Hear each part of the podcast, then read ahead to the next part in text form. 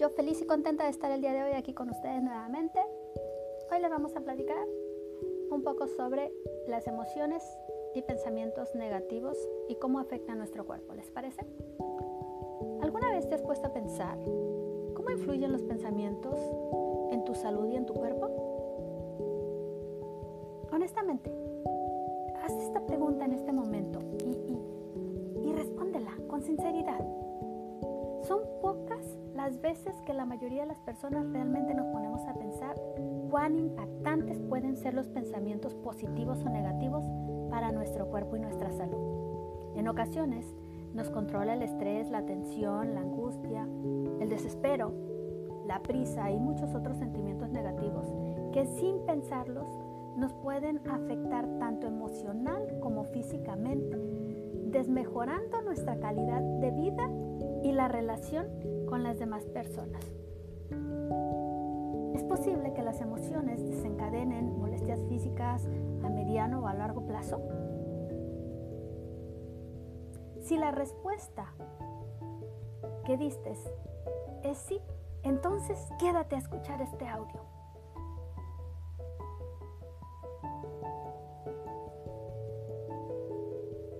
Y yo te pregunto, me atrevo a decirte más bien, si la tristeza nos produce cansancio y el estrés nos eleva la presión arterial y provoca trastornos digestivos, la angustia puede producirnos miedos y ataques de pánico.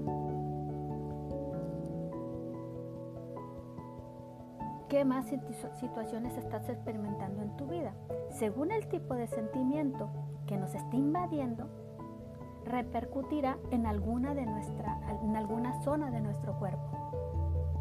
Todos deberíamos tener claro que la conexión mente y cuerpo es mucho más fuerte de lo que realmente pensamos, puesto que nuestros pensamientos y emociones pueden ser determinantes a la hora de estimular la producción de ciertas sustancias que, se, que pueden influir en nuestra salud física y emocional. Por mencionarte algunas, te daré algunos ejemplos, algunas reacciones del cuerpo, ¿vale? Por ejemplo, durante las emociones positivas, cuando tú te sientes feliz y te sientes bien, tu cuerpo produce serotonina, oxitocina o la dopamina. Estas sustancias pueden ayudarnos a sentir eh, placer y generar un impacto positivo en nuestro cuerpo para puedes incluso ser más creativo, estar muy entusiasta y percibir la vida con mucha alegría. Sin embargo, por otro lado, eh, cuando te sientas mal o con estrés, empiezas a generar una serie de pensamientos negativos, tu cuerpo empieza a liberar cortisol.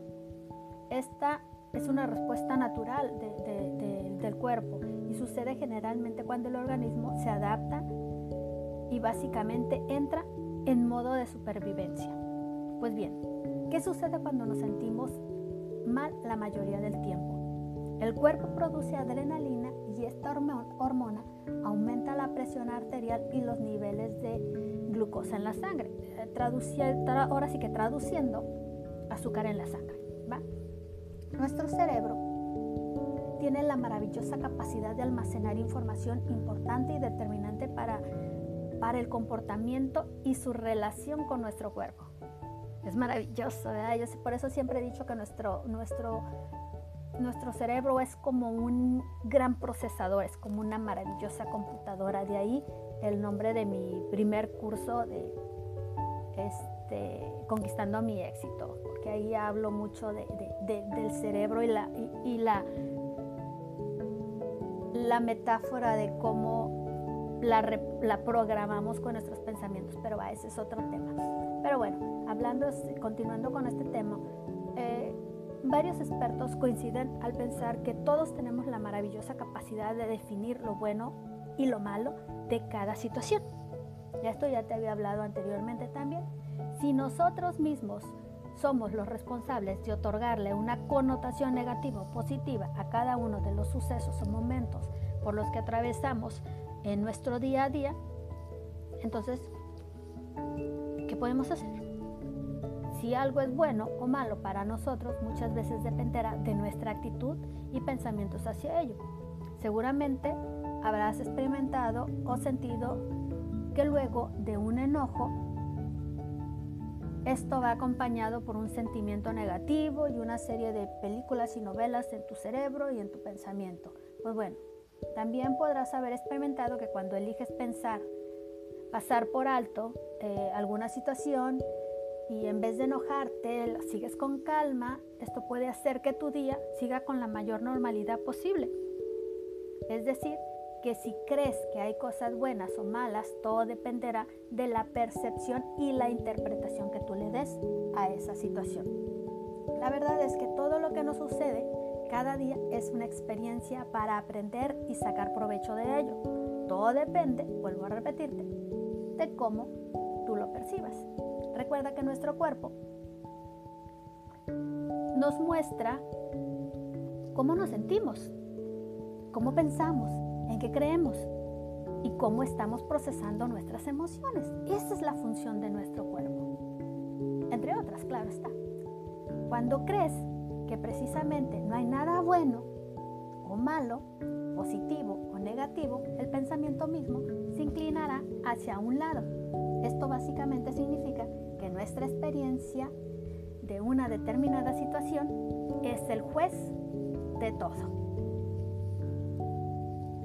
decisión general dependerá de nuestras sensaciones, perspectivas en el momento en el que todo esto este, suceda.